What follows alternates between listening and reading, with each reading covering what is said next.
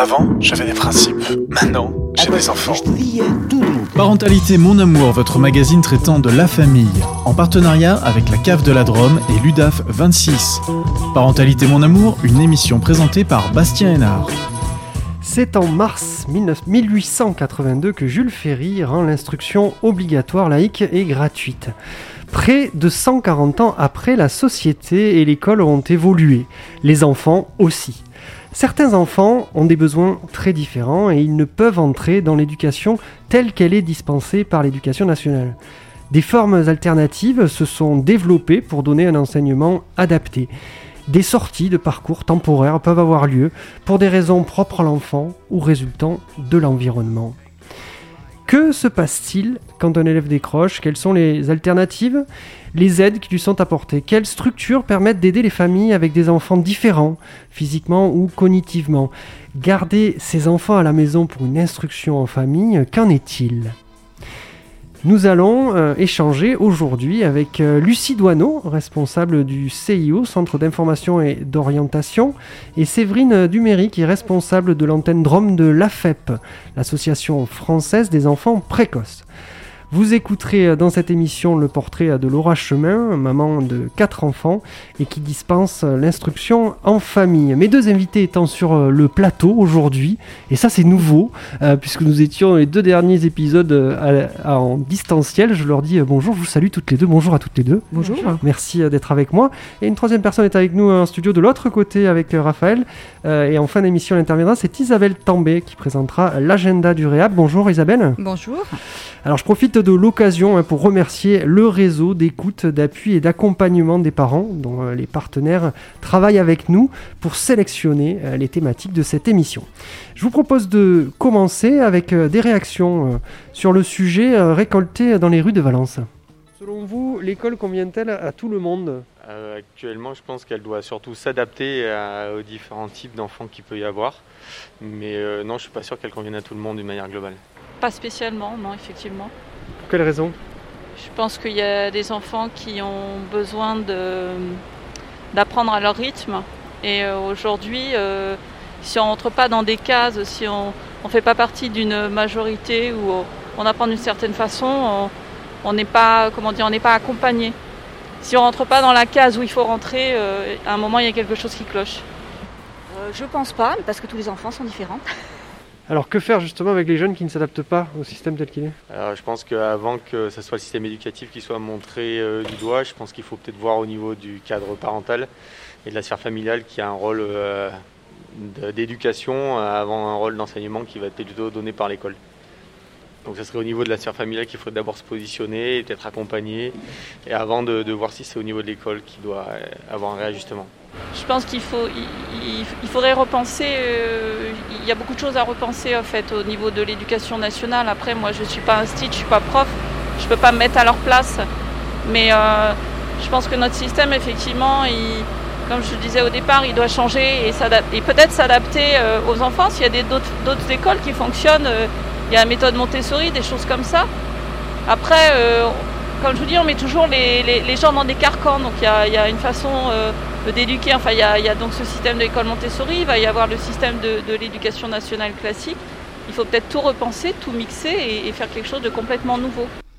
On est de retour euh, dans les studios de Radio Méga pour cette euh, émission Parentalité euh, Mon Amour. Je voudrais vous faire réagir à ce que vous avez entendu. Je vous ai vu noter sur le papier avec ces quelques réactions. Séverine Duméry, déjà une, petite réaction à ce que vous avez entendu. Alors, il y, a pas mal de choses qui, font qu'on se pose des questions par rapport à l'éducation nationale, mais je, j'ai noté que beaucoup de vos interviewés euh, parlaient de problèmes d'inclusion, de conformité, les besoins rythmiques. Euh, ça, ça a été mis sur le tapis maintes et maintes fois. Donc, euh, oui, j'entends, j'entends ce que disent les, les, parents dans la rue. Oui, ça rejoint. Ça rejoint ce que je pense aussi. Euh. on va pouvoir en parler euh, avec vous tout à l'heure et puis on parlera euh, bien entendu de, l'association dont vous êtes la, responsable pour le, la Drôme. Lucie Douaneau, les, personnes que vous avez entendues dans la rue, effectivement on parle de, rythme notamment, on en a parlé nous ensemble hors micro. Mm. Qu'est-ce, que, qu'est-ce qui vous fait réagir moi, ce qui me fait réagir, c'est peut-être dans l'éducation nationale, il y a quand même une articulation et une volonté quand même de faire un lien entre la famille et l'école et qu'on est quand même encore dans cette dynamique et que c'est pas euh, cloisonné ou avec des représentations par case, en tout cas sur euh, l'accompagnement que nous on porte au niveau des CIO et des équipes éducatives. Hein. On est quand même dans un souci euh, de, l'enfant et de l'adolescent. Et que l'adolescence, bah, c'est aussi une étape importante dans l'orientation. Donc on fait des choix et un accompagnement qui se fait euh, au cas par cas, euh, en fonction du rythme de chacun, des problématiques ou des valeurs des familles. Et ça, c'est euh, très important. Enfin, il est mis en valeur encore aujourd'hui. Je veux dire, l'école a quand même beaucoup évolué. on a beaucoup, beaucoup un travail auprès des équipes de parcours particuliers, différenciés, d'aménager d'aménager au mieux et au plus proche du besoin des élèves. Alors, euh, on parlait euh, euh, en micro des, enfants différents, mm. de, comment vous, vous les allez écrire. On va, on va en discuter ensemble, mais juste avant, peut-être la, mission principale du CIO. Le CIO, c'est un peu un phare au milieu de, de tout ce qu'il y a pour l'ensemble des enfants. Là, je ne vais pas aller sur les différences, mais le, CIO, vous êtes un peu un, phare pour se repérer. c'est très joli de le dire comme ça, puisqu'en fait, nos Bretons appelaient les CIO les nados, qui veut dire en fait le phare en Bretagne. Bref. on, était à propos, on était à propos. Donc le CIO, c'est un centre d'information et d'orientation, c'est un service éducation nationale gratuit, ouvert pour tous, donc euh, de tout âge. On peut venir très jeune comme euh, très âgé. Et l'idée, c'est quand on se pose une question autour de l'orientation, quel qu'il soit, eh bien, on peut être accueilli et écouté et accompagné par des psychologues de l'éducation nationale avec la spécialité conseiller en orientation scolaire et professionnelle comment on fait pour euh, repérer et orienter euh, des élèves dits différents, enfin qui seraient euh, différents et qui pourraient pas s'adapter dans un parcours traditionnel? Alors, bah, les élèves qui sont, alors on travaille à la fois dans les établissements scolaires, collèges et lycées, puisque les, les, psychologues font des permanences à ces moments-là et travaillent avec les équipes. Donc là, les professeurs, les parents peuvent nous solliciter dans les établissements, et puis le CIO comme lieu aussi extérieur aux établissements, eh bien viennent nous toquer à la porte et on fait des entretiens à ce moment-là et on, on travaille auprès d'eux. D'accord. Après, vous les orientez vers où euh, on, a, on, a, dit, on a voulu comme thématique euh, l'école autrement. Euh, est-ce que vous orientez hors de l'école aussi? Alors, on peut orienter hors de l'école. Petit exemple, bah, si on parle du haut potentiel tout à l'heure, un jeune qui est en troisième, voilà, en souffrance et qui est au bout en fait du système. Enfin, des fois, on est un peu au bout par rapport à ce qu'on propose. Eh bien, il est parti un an aux États-Unis et il revient, il refait sa seconde. Donc, on a des parcours et, et oui, c'est un choix à la fois travailler avec la famille et on essaye au mieux de sécuriser à la fois le départ et sécuriser aussi le retour. Voilà. Le, retour dans l'école, c'est ça, c'est important. Donc, euh, ça. il faut, je parlais de, de, de, quelque chose de temporaire dans l'introduction.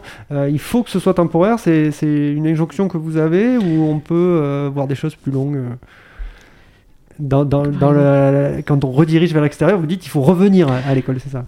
Non, c'est non. Après, c'est des choix. C'est-à-dire, euh, nous, on projette en essayant de sécuriser au maximum le parcours du jeune. Voilà, en disant, euh, bah voilà, c'est ça le cadre. Après, euh, c'est bien sûr la décision, la liberté des gens. Et c'est important. Hein. À, quel, moment Et puis là, on a un moment particulier qu'on a vécu puisque il y a eu, il y a la mmh. pandémie. On est toujours en pleine pandémie. on a des, élèves qui vont décrocher euh, vont pas arriver à, continuer. Euh, qu'est-ce que là-dessus, sur ce cas particulier de, l'élève décrocheur, vous allez euh, proposer? Eh bien, ce qu'on propose en fait par rapport à, ce phénomène en fait hein, de Covid et surtout de l'irrégularité qui est mis en place avec une semaine par exemple à l'école ou une semaine à l'extérieur. on accompagne par rapport à, un soutien beaucoup plus psychologique avec les psys. Hein. Les psys accueillent énormément de jeunes qui effectivement sont dans une espèce de d'incertitude, de doute qui, qui croisent malheureusement le temps de l'adolescence où on est aussi en doute, en questionnement et en, réflexion. Donc ça accroît euh, enfin un besoin de soutien et de, de, de, confiance en soi. Donc là, on a travaillé, euh, on travaille dans ce biais-là un peu plus en fait en ce moment. Le, le, décrochage a, explosé avec euh, la, la crise sanitaire? Bah, je sais pas. Ça dépend comment on définit le décrochage. C'est ça, qu'est-ce que, qu'est-ce que le décrochage? Allons-y, dites-nous comment vous le définissez, effectivement. Euh, il prend différentes formes. Donc, euh, moi, je dirais pas de décrochage, c'est-à-dire, euh, on parle aussi de raccrochage ou d'accrochage, euh, mhm. puisqu'en fait, c'est un moment où on peut effectivement soit être on évoque une rupture. Mhm. Alors elle est évoquée ou alors elle est réelle. Mhm. Et, puis, euh, et puis on travaille euh, dans cette sphère-là. quoi. Mhm. Mais elle a, elle a, tellement de formes, ce décrochage, que effectivement, très en fonction des personnes, ça prend pas du tout le même sens. Uh-huh. Donc je ne sais pas comment vous le définir. c'est un peu le problème. c'est ça, c'est la difficulté. Effectivement, il prend différentes formes et de plus en plus avec, avec la pandémie. Complètement. Et en fonction de la personne que l'on a en face, il est très très personnel en fait. Et je ne sais pas comment vous Il y, a une plateforme hein, mise en place. Euh, Après, donc, euh, le décrochage de manière institutionnelle, on, on appelle ça une plateforme euh, d'accompagnement pour le décrochage, effectivement, où là, on travaille avec tous les partenaires, puisque le CIO, c'est aussi un réseau. Mhm. Donc, on travaille avec tous les partenaires extérieurs, enfin, un peu extérieurs ou en interne de l'éducation nationale. Donc, on a l'émission de lutte contre le décrochage scolaire, l'école de la deuxième chance, l'émission locale, etc. Et on repère via euh, les établissements scolaires, ceux qui ne sont plus à l'école. Et on les recontacte et on fait un premier accueil auprès d'eux. Donc, par exemple, sur cette plateforme, pour vous dire, on, avait, euh, on a fait une première campagne, on était à 200, 200 élèves repérés là en septembre. Mais vous inquiétez pas, sur ces 200, il y en a déjà 150 qui avaient déjà trouvé une solution. Donc on est vraiment sur un décroche, les décrocheurs, décrocheurs très très éloignés. Aujourd'hui, on a fait sur cette campagne 10 entretiens au CIO, vous voyez, sur Valence. Donc faut relativiser en fait euh, ce travail, puisqu'en fait l'accompagnement, il est vraiment présent sur Valence avec tous les partenaires, on les connaît, et il y a tout un travail de maillage qui est fait déjà mhm. en amont dans les établissements et après avec les partenaires extérieurs. Alors vous parliez euh, dans, les partenaires notamment que vous avez, vous travaillez beaucoup en réseau, euh, mhm. l'école de la deuxième chance, on parlait d'école autrement, pourquoi on va dans l'école de la deuxième chance? Qu'est-ce qu'on y fait différemment de, dans l'école en fait, dans l'école de la deuxième chance? Alors l'école de la deuxième chance, donc c'est fait pour les élèves, enfin les jeunes qui ont déjà 17 ans, donc ils ont déjà eu un parcours scolaire euh, peut-être un peu chaotique, je le dirais comme ça, c'est le décrochage. Peut-être que c'est le chaos, parcours chaotique peut-être, je sais pas. Ou c'est vrai qu'ils n'ont pas forcément euh, acquis ce qu'on attendrait en termes de compétences scolaires euh, ou éducatives ou sociales. Et l'école de la CMCM Chance offre en fait un temps où on peut se remettre dans un mouvement et un niveau scolaire et, et, aussi euh, éducatif. Et l'idée, c'est quand même, sur l'école de la deuxième chance, c'est un dispositif qui va aller vers l'emploi. Donc il y a toujours une démarche où ils vont aller faire des stages, où ils vont aller euh, vers l'emploi avec l'idée de, de soit retravailler, etc. Sur l'école de la deuxième chance, il y a toujours ces possibilités dans l'éducation nationale aussi de revenir et de faire un droit au retour en formation initiale. Donc euh, en fonction de l'avancée du jeune, c'est-à-dire que ça peut durer un an, je crois, l'école de deuxième chance, voire plus, je sais pas, euh, il y a toujours ce va-et-vient en fait du jeune. C'est-à-dire c'est un sas qui permet de se remobiliser. On remobilise pour... Euh, repartir pour repartir après, soit dans l'éducation nationale, soit ailleurs, hein, puisque après il y a l'apprentissage, il y a il y a le service civique, il y a, enfin voilà, il y a plein plein de dispositifs possibles aujourd'hui pour les jeunes. Alors, euh, au CIO, j'imagine que, dû à la pandémie aussi, vous, euh, euh, vous revoyez, l'orientation est de plus en plus compliquée dans la tête des gens, parce que mm. l'avenir étant incertain, vous avez dû intégrer cette notion d'incertitude qui existait déjà, mm. mais là qui s'est amplifiée. Et comment vous la ben, prenez en charge, cette incertitude sur l'avenir, vous qui orientez vers l'avenir? C'est une bonne question. Merci, pour la colle. Euh, comment on prend bah, je pense qu'il faut quand même relativiser, c'est-à-dire effectivement, euh, déjà dans l'adolescence, on sait que c'est un temps où euh, il y a de l'incertitude, donc on sait que c'est euh, quelque chose qui peut être normal, mhm. comme des états aussi à l'adolescence où on voit des états peut-être un peu plus, j'allais dire, dépressifs, où le jeune, on sait que c'est un, un, état, et, et, à la fois c'est un état qui peut être normal, l'état dépressif, pour pouvoir rebondir derrière. Donc c'est une progression.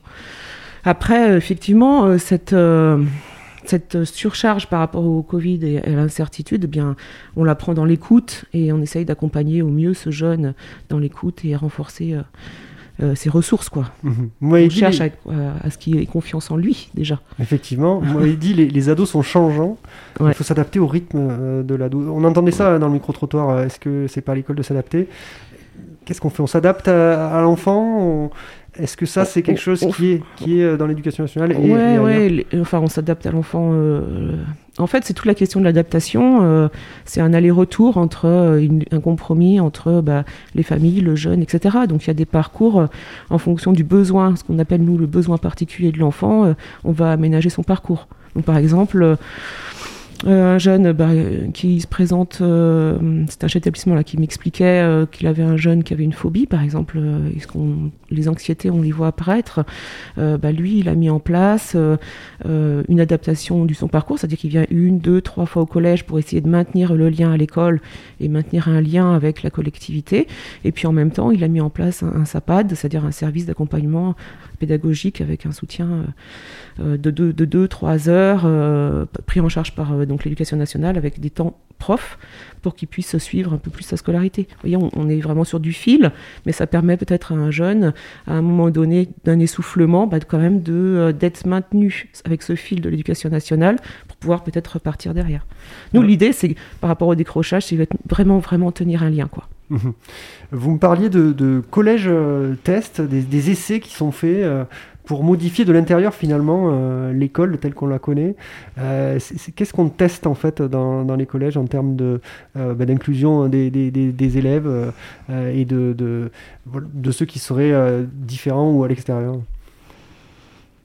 Qu'est-ce qu'on. Euh, ben, vous m'aviez parlé de collège test, alors. Euh, J'ai parlé de ça. oui, non, on en avait parlé euh, comme ça en micro, mais c'est certainement pas. voilà, de, de, ce qui se fait, en fait, de ce qui se modifie à l'intérieur de l'école, en fait, pour, pour accueillir mieux dans, dans l'école inclusive. voilà. Bah, l'école inclusive, on essaie effectivement. Il y a toujours eu des partenariats, par exemple, avec les IME et les collèges. Mhm. Donc, il y a des temps partagés hein, avec ces jeunes qui rentrent sur des cours particuliers. Par exemple, les cours de PS, ça, c'est vraiment des cours assez facilement aménageable avec ce mhm. type de profil. Donc on a des profils mixtes en fait. Mhm. Donc euh, voilà. Donc c'est pour montrer qu'à l'intérieur aussi, hein, c'est ce que ah vous oui, l'école se modifie aussi à l'intérieur. Euh, il y a l'école autrement, il y a l'école ailleurs, on va le voir. Et puis, euh, et puis à l'intérieur, bah, il y, a des choses qui avancent. Donc les choses avancent. On parlait de 1882. Euh, aujourd'hui, eh bien, les, choses avancent. Et puis ça avance aussi du côté des, des enseignants, hein, puisque en fait, on a quand même tout un pôle même mené par les directeurs de CIO et les formateurs académiques où on sensibilise énormément les enseignants sur des élèves à besoins particuliers. Donc là, ça avance aussi. Alors, vous restez avec nous, euh, bien entendu. Vous pourrez réagir tout à l'heure. On parlera euh, des élèves à haut potentiel avec notre deuxième invité. Il y aura le portrait avant. Mais je vous propose tout de suite euh, d'écouter Bed, Stew. Pardon. c'est Anna B. Savage et l'album, c'est A Common Term.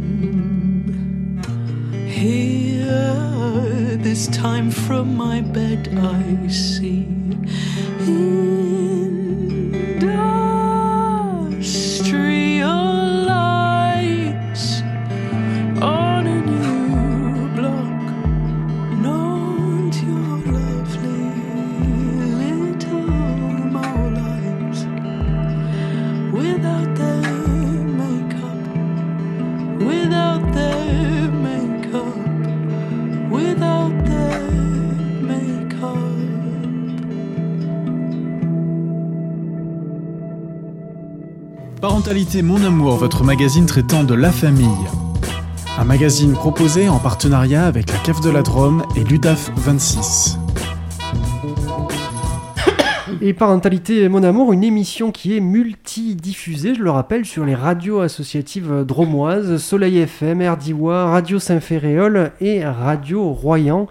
C'est pour cela que vous nous avez sur euh, tout le, territoire de la Drôme. Le, ce magazine continue euh, tout de suite avec euh, un portrait, un portrait que je suis allé réaliser à Bourg-de-Péage avec une famille qui dispense l'instruction en famille.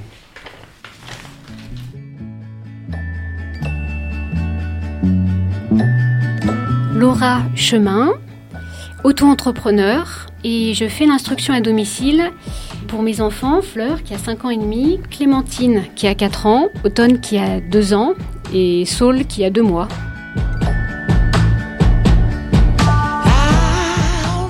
On a commencé l'instruction famille il y a un peu moins de 2 ans. Mon aînée Fleur, elle était euh, à l'école en fait et on ne savait pas que ça existait.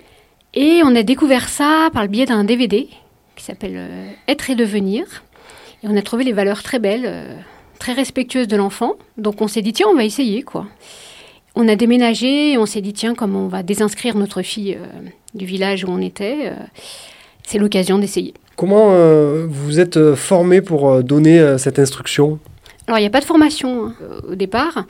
L'amour, c'est la meilleure formation, hein, je trouve quand même. Voilà, le lien avec l'enfant. Bon, après, moi, je suis issue d'une famille de professeurs. Donc, euh, voilà. On aime l'enseignement. J'ai fait les études quand même euh, aussi pour. Ça n'arrive pas par hasard, je pense. Euh, je trouve que c'est une philosophie du lien. Je sais pas si on peut dire ça comme ça, mais c'est vraiment le, lien entre les personnes qui composent une famille, le respect et comment organiser les apprentissages autour de ce, de ce respect, quoi. Donc ça inclut la liberté, le respect du rythme de l'enfant, euh, le connaître davantage pour savoir comment apprendre, euh, comment organiser les apprentissages. Comment on met en place l'instruction en famille avec l'éducation nationale? Sachant qu'il y a des contrôles, on doit quand même s'organiser. Alors nous, on est lâchés dans la nature, donc l'éducation nationale ne s'occupe pas euh, de ce qu'on fait, hormis pour les contrôles. On s'organise donc euh, comme on peut. Généralement, les parents, euh, nous, on regarde sur Eduscol. Donc, il y a une grille des apprentissages euh, avec les attendus. on est soumis aux attendus de fin de cycle. Dans la loi, les enfants doivent avoir acquis certains apprentissages. donc, on prend des repères sur Internet, sur les réseaux sociaux aussi.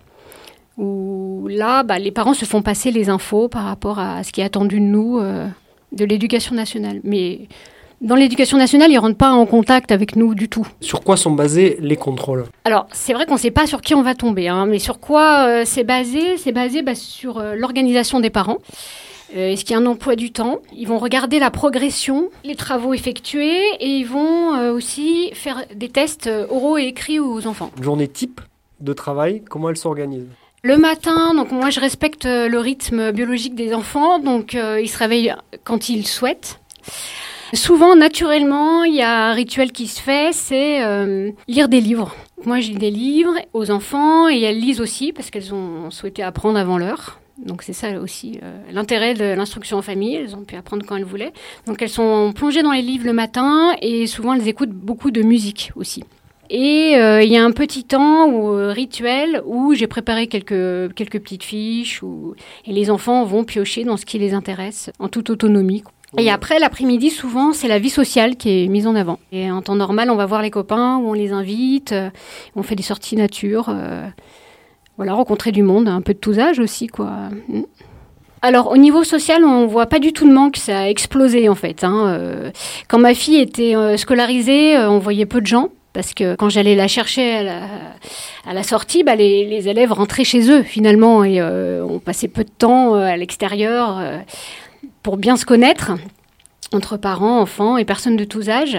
Et maintenant, bah, quand on se voit, on se voit des demi-journées, des journées entières, quoi. Hein, euh. il y a un gros réseau dans la Drôme aussi d'enfants euh, non scolarisés, très soudés, très très bienveillants. Euh. Donc on fait pas mal d'activités ensemble en nature et on va chez les autres. Enfin, il y a vraiment beaucoup d'amitiés qui sont là, quoi. Comment vous prenez les mouvements législatifs dont on entend parler autour de cette instruction en famille? Bah, on le prend pas bien en fait. Euh, bah, disons qu'on reste euh, calme et patient, on va voir ce qui se passe. Euh, là, ça va être débattu à l'Assemblée. Bon, voilà, on, va voir ce qui se passe. Nous, on est des citoyens honnêtes, donc on voit pas le rapport avec voilà le, projet de loi en cours sur le séparatisme. Au contraire, on n'est pas dans cette optique-là. En instruction en famille, on veut se découvrir beaucoup plus la société, découvrir toutes les tranches d'âge, tous les corps de métier avec les enfants. Donc on est plutôt très inclus justement dans la vie sociale, dans la société, dans ses valeurs. Et nos enfants aussi, quoi.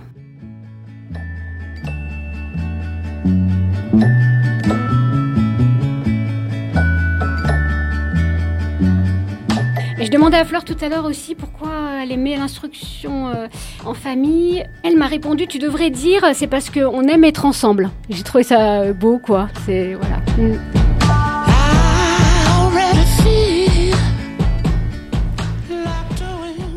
Vous êtes bien dans Parentalité euh, Mon Amour, votre magazine euh, pour la famille, pour les parents et pour les enfants aussi d'ailleurs, puisque là, on a eu une réaction d'un enfant, alors pas en direct, mais c'est sa maman qui en a parlé. Euh, je suis avec mes deux invités du jour, Séverine Duméry, qui est donc responsable de l'AFEP, l'association française d'enfants précoces pour la Drôme, et ma deuxième invitée, Lucie Douaneau, responsable du CIO, Centre d'information et d'orientation qu'on a entendu euh, tout à l'heure. Je voulais vous faire réagir à, ce portrait, euh, sachant que vous, euh, Séverine, vous pratiquez l'instruction en famille. Qu'est-ce que vous direz sur ce que vous avez entendu? J'imagine qu'il y a plein de choses qui ont fait écho à votre, à votre parcours, à vous. Oui, tout à fait. Euh, je, ça fait 3-4 euh, ans chez nous qu'on pratique euh, l'IEF. Moi aussi, j'ai quatre enfants, donc j'en ai deux plus grandes et puis deux de niveau plus collège. Et ben, ce qui m'a fait écho, c'est sa dernière phrase, c'est aimer être ensemble. C'est exactement ce que mes enfants, euh, quand on leur a demandé, c'est vraiment un projet familial, c'est une philosophie, euh, l'IUF à part entière. Euh, je me permets de faire la différence qui fait écho en ce moment avec l'école à, l'école à la maison. Voilà, donc l'école à la maison, pour nous, c'est une continuité ce qu'on a vécu pendant la crise. Scolaire, voilà, de la crise, etc. L'IEF, on est vraiment sur une philosophie, comme cette maman l'a dit. Euh, c'est une philosophie du lien. C'est oui, c'est tout à fait ça. C'est aimer être ensemble. Notre rôle de parents, c'est participer à l'éducation de nos enfants, mais aussi à leur instruction. Euh, euh, j'ai des enfants qui ont été scolarisés, qui ont été déscolarisés. et et effectivement, le rythme, c'est super important. Et, c'est ce qu'on ce perd avec euh, l'éducation nationale. Bon, après, c'est pas de leur fait. Hein. Mhm. Mais je vois, euh, moi, mes enfants, euh, la seule qui est scolarisée, c'est debout à 6 heures du matin pour être en cours à 8 heures, parce qu'il y a une heure de transport. Mhm. Donc ça, et puis à, 8 heures, je crois que même chez les ados de 16 ou 17 ans, ils préféreraient être encore dans leur lit. Oui, forcément. Euh, Lucie Douaneau, peut-être une réaction à ce que vous avez entendu euh, au portrait euh, et donc sur cette instruction en, famille, un mot? Moi, je dirais que l'instruction en famille, pourquoi pas, mais on voit quand même que c'est quand même soutenu par certaines familles et que l'instruction, elle est importante pour tous les élèves et tous les jeunes. Mhm. Donc, il y a certaines familles qui ne peuvent pas forcément apporter l'apport que vous, vous apportez dans cette famille. Donc, il y a quand même il faut être vigilant aussi sur cette instruction euh, en famille. Est-ce que c'est vous voyez des familles venir vous voir qui étaient en instruction justement en famille pour revenir comment on fait, mmh. ou dans l'autre sens Dans l'autre sens, on fait dans tous les sens. Vous avez à conseiller euh, mmh. aussi ces familles-là. c'est ça. Euh, comment ça se passe le, le, rapport avec ces familles, vous qui faites partie de l'éducation nationale et qui est orientée vers l'école? Bien, ça se passe plutôt bien. Qu'est-ce que je Ça fonctionne, quoi. Ça Ouais, ouais. fonctionne, ouais. Après, euh, on est vraiment sur l'accompagnement. On n'a pas de décision en tant que telle. On accompagne et on conseille. Ouais, et la sûr. décision, elle relève des familles à ce moment-là et du jeune. Mhm. Après, euh, Ouais. on, on fait aussi euh, bah, une vigilance quand même hein, pour euh, certaines familles. C'est important d'aller à l'école. Oui, bien sûr. Euh, la loi, euh, j'en parlais à la fin du, du reportage, euh, confortant le, le respect des principes de la, de la République, qui est voilà l'article 21, vous me l'avez dit tout à l'heure quand vous êtes rentré, Séverine nous, euh, Euh, effectivement, comment vous vous positionnez par rapport à ça aujourd'hui? Euh, ben mal. On le prend comme une, comme une atteinte à, à nos droits euh, parentaux à choisir euh, notre euh, possibilité, euh, voilà, d'éducation et d'instruction. c'est ce qui incombe aux, aux parents. Après, Est-ce que chez vous, il y a eu aller-retour entre école et, et instruction en famille? Alors moi, ceux qui ont quitté, ils y sont pas revenus. D'accord. Euh, parce que bah, déjà, voilà, euh, le lien avec la FEB, c'est mes enfants sont atypiques et ils n'ont pas réussi à trouver, euh, voilà, quelque chose qui répondait à leur spécificité au sein des établissements scolaires.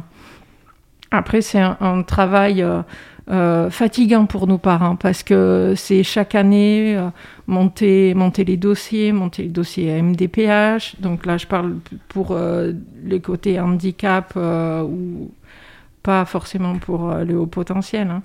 Mais voilà, et c'est chaque année, on change de groupe, groupe enseignant, donc il faut tout refaire. Et, et c'est fatigant au bout d'un moment. On n'en peut plus. Moi, j'ai un enfant qui avait besoin d'accompagnement humain. Euh, et ça a été très long à mettre en place. Et lui, il était en souffrance. euh, il n'arrivait pas à se révéler euh, avec tout, tout, tout son potentiel. Et puis, les enfants peuvent être méchants entre eux aussi. Sûr. Dès qu'il y a de la différence, la Ouais. compréhension. Et donc, après, alors, à chaque fois, on est tombé sur des enseignants volontaires. euh, euh, je, ne critiquerai pas euh, toutes les équipes éducatives qui, ont gravité autour de nous, mais voilà, moi, les enfants, au bout d'un moment, ils ont dit qu'ils voilà, ils se rendaient malades. Euh, maman, j'ai mal au ventre. Euh, Mhm. Maman, euh, j'ai pas envie. Maman, il se passe ci, il se passe ça. Ben, au bout d'un moment, voilà, on prend, on prend le temps de discuter. Nous, à la maison, on a nos petits conseils de famille où on met tout à plat. Et il en est ressorti que ben, il y en a un qui a commencé à, à demander de plus aller à l'école.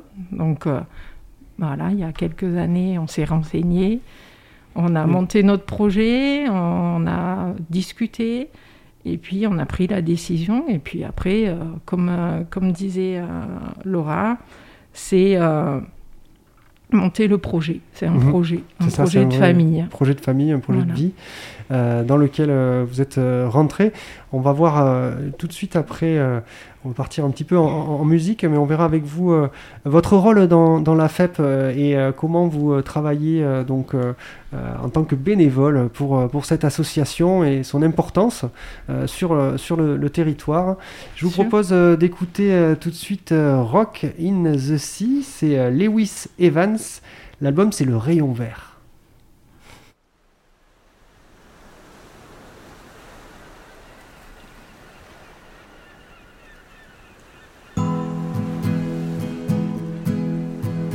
There's a rock in the sea.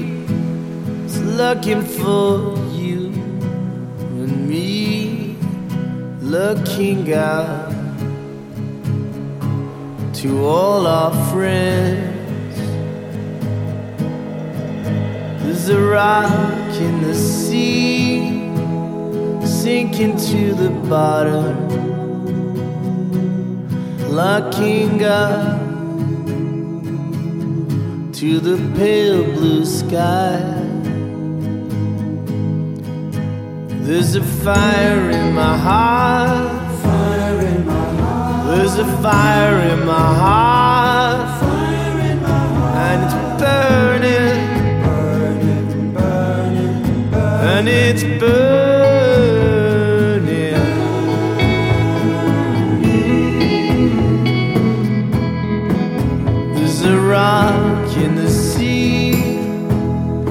reaching out towards you and me, telling itself we're not alone to the bottom floor.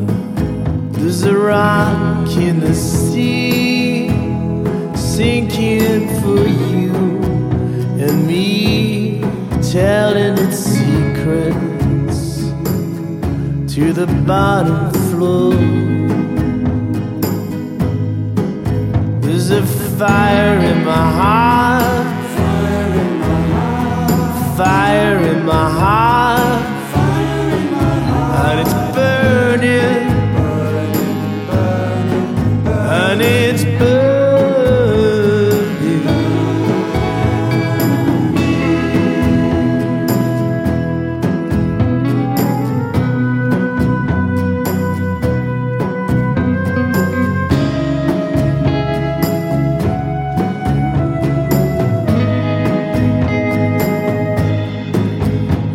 There's a fire in my heart.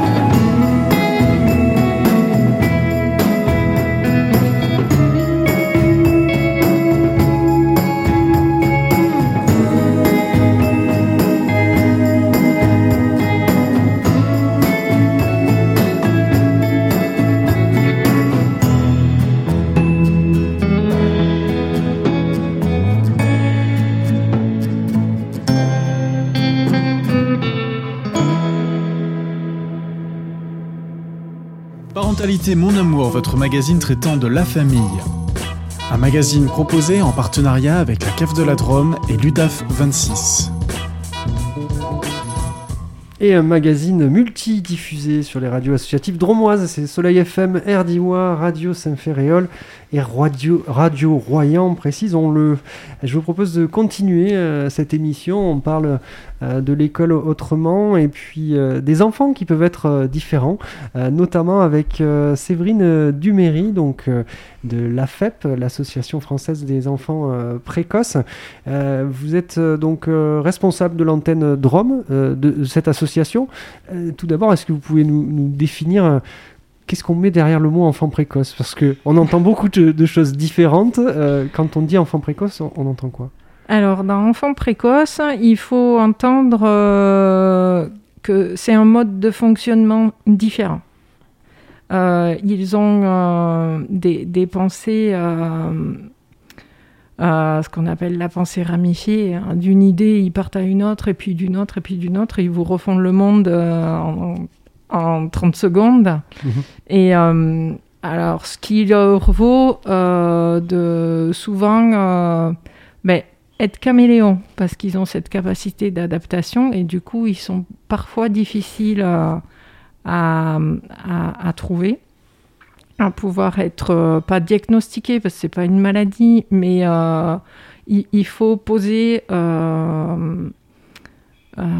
comment je ne trouve plus mon mot. C'est pas un diagnostic euh, Non, c'est, n'est pas pas, on n'est pas sur un, un Uh-huh. trouble, on, On est sur un mode de fonctionnement. Mhm. Voilà, c'est, Il faut un- poser les mots, en fait, il faut mettre les mots. Voilà, il faut mettre un mot sur, euh, sur cette capacité, sur cette différence euh, que ces enfants ont. Alors souvent, euh, tout petits, euh, c'est des enfants qui sont euh, très curieux, c'est pourquoi et pourquoi et pourquoi. Euh, c'est c'est des enfants très tôt vont s'intéresser euh, aux lettres, euh, s'intéresser aux sciences. euh. alors souvent, euh, on, on retrouve euh, des enfants qui marchent tôt, euh, qui ont un langage euh, qui, s'enrichit très rapidement. Là, on est sur les tout petits. Après, euh, en maternelle, on s'aperçoit que ben, c'est des enfants qui vont s'intéresser à tout, mais qui vont aussi commencer à, trouver l'ennui. Parce que, ben voilà, des fois on les prend pour impertinents parce qu'ils vont répondre. Il, il faut savoir que ces enfants-là euh, n'ont plus la barrière euh, de l'âge. Euh, c'est- Il y a tout de suite et très rapidement, dès qu'ils ont la parole, euh, euh, une relation d'humain à humain, plus que d'enfant adulte. euh, et et, euh, quand on est après à, à l'école, et ben c'est là où ça commence à, à coincer. Et plus ils grandissent, euh, plus, euh, voilà, plus ils ont du répondant, plus ils savent de quoi ils parlent. Euh. Co- Comment, le- le- comment ces, ces- ces enfants, euh, ils sont ressentis Comment vous pensez qu'ils sont ressentis à l'extérieur? Voilà, la- la- Comment la société aujourd'hui euh, ressent? Alors, on, on en parle de plus en plus, il y a, il y a du média, de la documentation dessus, mais euh, quel est le ressenti à l'extérieur? Eh Quelle ben, est l'image qu'on va renvoyer? Eh ben, je saurais pas vous, je saurais pas vous dire parce que euh, entre tous mes enfants et le père et la mère, chez nous, on est famille atypique. Vous n'arrivez pas à vous mettre à l'extérieur, effectivement, c'est compliqué. Oui, mais je, voilà, c'est c'est difficile. Mhm. Malgré tout, c'est c'est difficile parce que euh, il y a ce côté d'incompréhension.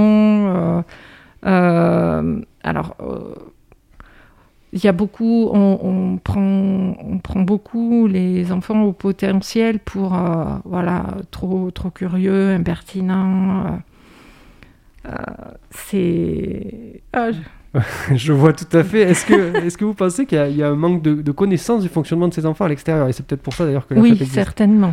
Certainement. C'est de l'observation au départ. euh, après, après bon, c'est vous avez euh, les psychologues, neuropsychologues, les pédiatres. euh, euh, rapidement, on le voit. Mais en tant que, en tant que parent, souvent, c'est des enfants avec qui on rencontre des- les problèmes relationnels. Alors, C'est le premier. euh, Ouais. On a vu l'instruction en famille que vous euh, pratiquez, euh, qui est une, une des possibilités. Euh. Lucie Douaneau, dans l'orientation, les, les familles qui peuvent arriver et qui ont justement euh, la problématique du haut potentiel, quelle est l'orientation que vous préconisez? Est-ce qu'il y en a une ou plusieurs? J'ai pas de solution. moi, non, j'imagine qu'il n'y a pas de solution magique, mais en, tout, euh, en tout cas, vous en tant voyez que psychologue, on, on les reçoit en fait ces familles et on peut être amené à faire un bilan, mais le bilan n'est pas uniquement euh, cognitif ou euh, neuro, mais il est aussi affectif. Et en fait, ce que vous dites sur la partie, euh, effectivement, la difficulté relationnelle, on- avec le haut potentiel, on en est, c'est vraiment un nœud important Mm. Euh, parce qu'après, on peut être tous différents et puis ces hauts potentiels, ils peuvent être bons ou pas bons à l'école. Enfin, on a tous les profils possibles. hein. Tout à fait. Euh, et vraiment, euh, il y a Einstein hein, qui n'a- parlé qu'à 5 ans. hein, donc, donc euh, moi, l'importance dans, ces, dans cet accompagnement, c'est aussi, euh, euh, effectivement, quand on fait un bilan, c'est pas juste pour avoir le chiffre, on s'en, en gros. Voilà, hein. mais c'est voir comment on fonctionne, comment lui fonctionne, lui renvoyer cette image et travailler avec lui sur ses points forts et ses points faibles. Et expliquer que- ce qui se passe aussi aux parents euh, avec ce jeune et comment, euh, bah voilà, ce qu'on a pu percevoir et, essayer d'avancer dans son orientation. Alors après, euh, on a tous les schémas parce qu'il y en a qui vivent très bien à l'école et au potentiel et on les voit pas. hein, ils sont très très bien. Et puis il y en a d'autres qui sont moins bien. Et dans ces cas-là, eh bien, il y a aussi un travail avec l'équipe pédagogique. Alors soit ils adaptent et on leur apprend des choses. Il y a aussi des, euh, le saut de classe hein, qu'on peut mettre en place. Voilà. Mais il y a quand même cette vigilance euh, sur le groupe avec ces jeunes et la relation qu'il a avec l'autre. L'autre Voilà. père et l'autre adulte. Alors vous disiez, euh, on adapte euh, pour euh, les, les enseignants. Je crois que justement, euh, la FEP, l'association, elle- elle va faire ce rôle de, de formation aussi pour les enseignants, euh, j'imagine? Euh, oui, oui, oui. Il y a des expliquer. voilà. Il y a, il y a des formations euh, pour les enseignants, il y a des groupes enseignants qui travaillent sur le vadémécum pour Mm. les enfants à haut potentiel. hein. On a un gros groupe euh, sur la Drôme euh, qui, qui s'investit à ce niveau-là. Après, le rôle de la FEP, c'est être à l'écoute des difficultés que les parents rencontrent.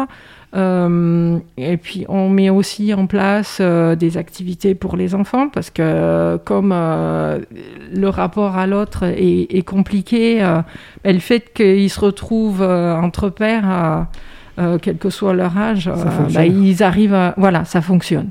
Ça fonctionne et... et, et donc, pour nous, c'est c'est important. Et puis aussi, euh, la FEP a des bénévoles euh, où, euh, dans les, dans les accompagnements des démarches scolaires. On, est présent, on accompagne les parents parce que, ben, comme je disais tout à l'heure, il y a toujours euh, quelques dossiers à, remplir parce que bon, faut savoir que chez les enfants HP, il y a beaucoup de comorbidités à côté. Euh, on parlait tout à l'heure du, TDAH, mhm. comme des. TDAH, vous allez préciser juste ce que c'est, pardon. Euh, c'est les troubles de l'attention avec ou sans hyperactivité. c'est bien de le préciser. Et, après, vous avez tous les troubles les disassociés. Donc euh, je ne ferai pas la liste parce qu'il y, en a, il y en a beaucoup. Et on parlait, euh, vous avez parlé euh, de, de, bilan. Donc aujourd'hui, les bilans, c'est compliqué parce qu'ils peuvent être homogènes comme hétérogènes en fonction de s'il y a des comorbidités avec. ça ne pourra pas être chiffré. Mais par contre, le professionnel saura vous dire, oui, il y a, y a du haut potentiel, mais il y a des troubles à côté. Donc euh, voilà, comme chaque enfant est unique, euh, il faut mettre en place euh, des choses uniques. Effectivement, sur, la Drôme, sur ces enfants, vous avez des, chiffres d'enfants qui vont à l'école, d'autres qui restent à la maison, d'autres. Est-ce que vous avez une idée de comment fonctionnent les enfants qui, pour ceux qui sont avec la, la FEP, adhérents à la FEP Alors nous, euh, ils sont principalement scolarisés. Euh, on n'a qu'une poignée où euh, l'éducation se fait, l'instruction se fait à la maison. Et vous trouvez que l'école s'adapte que les choses avancent euh Oui, oui, oui, de plus en plus. Hein, euh, sur Bourg-de-Péage, il y a un collège euh, qui a mis en place. un collège test, hein, on en parlait tout à l'heure. On avait la, la réponse, la voici, elle est là. La réponse est là. qui, a mis, qui, qui, met en place depuis quelques années un dispositif voilà, où ces enfants-là sont, pris sont pris en charge. Euh, très très bien. Mon fils, euh, un de mes enfants euh, en a fait partie et il en était content. Prise en charge, il y a quoi derrière? Il y, a quoi derrière dans ce quand vous dites prise en charge Qu'est-ce que c'est de qu'est-ce qu'il y a de spécifique? Alors c'est humain. C'est surtout un travail humain. moins scolaire, mais humain, parce que ces enfants ont, besoin de soutien, parce qu'un un enfant au potentiel a un problème avec l'estime de soi, la confiance en soi, euh, et, donc, euh, c'est mise en place d'écoute avec un tuteur euh, avec qui il peut aller se confier de ses difficultés relationnelles avec, avec les autres, hein, avec ses pairs d'âge au collège, s'il peut voilà, discuter avec un adulte de ce qui le perturbe. Eh bien, merci. Peut-être une, une, réaction, je crois que vous avez une réaction, Lucie. Ouais, juste pour compléter, en fait, il y a des référents aussi académiques euh, au niveau des eaux potentielles qui existent et qui peuvent aussi aider les équipes à mettre ça en place. Et puis qu'est-ce que je voulais rajouter euh, Non, bah après, euh, je pourrais en parler des, des, heures. Oui, des heures. Donc, vous remercie. En tout cas, je pense que toutes les informations seront disponibles sur vos sites respectifs, puisque la FEP possède un site dans la Drôme, hein, sur la Drôme, voilà. plus précisément. Il y, a la FEP nationale qui a son site, et puis bah, nous, dans la Drôme, on a le nôtre aussi. Voilà, et le CO de Valence a aussi son site. Ah bah, il faut aller y faire un tour. l'école autrement, et puis l'école dedans, on l'a vu finalement, on a parlé des deux dans, dans cette émission. merci merci euh, beaucoup en tout cas à toutes les deux. Merci. Vous restez avec nous euh, pour euh, la fin de cette émission. C'est Isabelle Tambay qui va prendre la parole puisque on remet en place un agenda des structures. C'est-à-dire que quand même on a un peu de visibilité dans cette incertitude. Il y a des choses qui vont arriver, Isabelle. Oui, c'est ça. Alors au niveau de l'actualité des structures et associations dromoises, on a tout d'abord l'association Famille Rurale d'Autrive qui propose une visio, et oui, il faut s'adapter, pour les parents et grands-parents autour du thème des écrans dans la famille. Alors un moment privilégié où l'on peut aller discuter, où on peut discuter, pas aller, excusez-moi, entre adultes. Ça se passe le samedi 13 février de 10h à midi. Et si vous souhaitez obtenir le lien pour vous connecter, adressez-vous au relais famille d'Autrive à l'adresse suivante relais-famille 26 390 outlook.fr ou appelez le 04 69 29 25 41.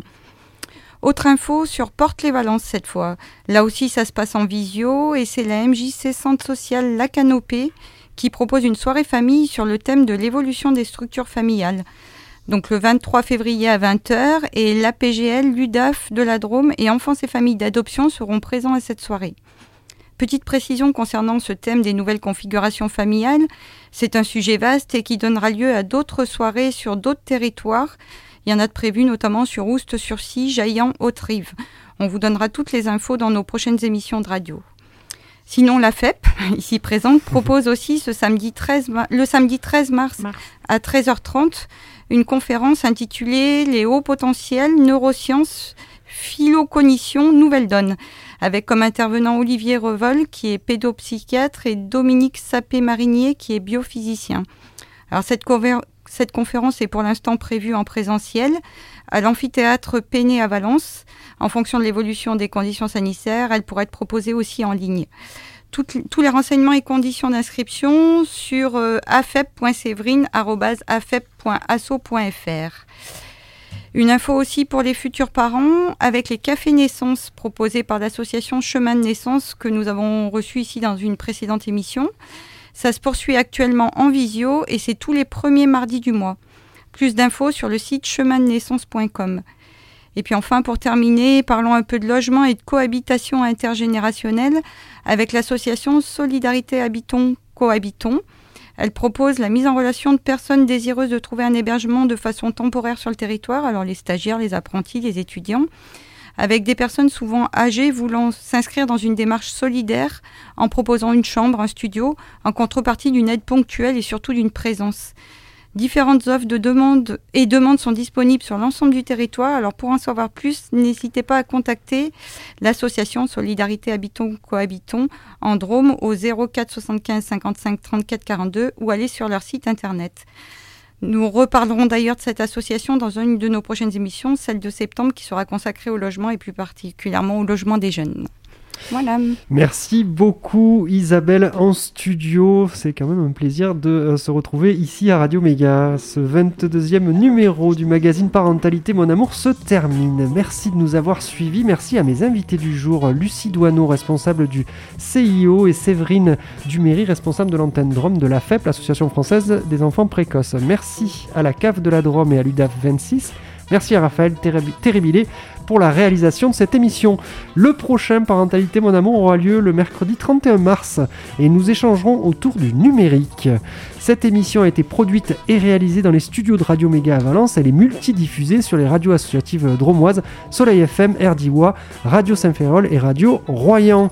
Vous pouvez euh, retrouver cette émission en intégralité sur les sites de ces radios ainsi que sur radio-méga.com, caf.fr, udav26 a À très bientôt dans Parentalité mon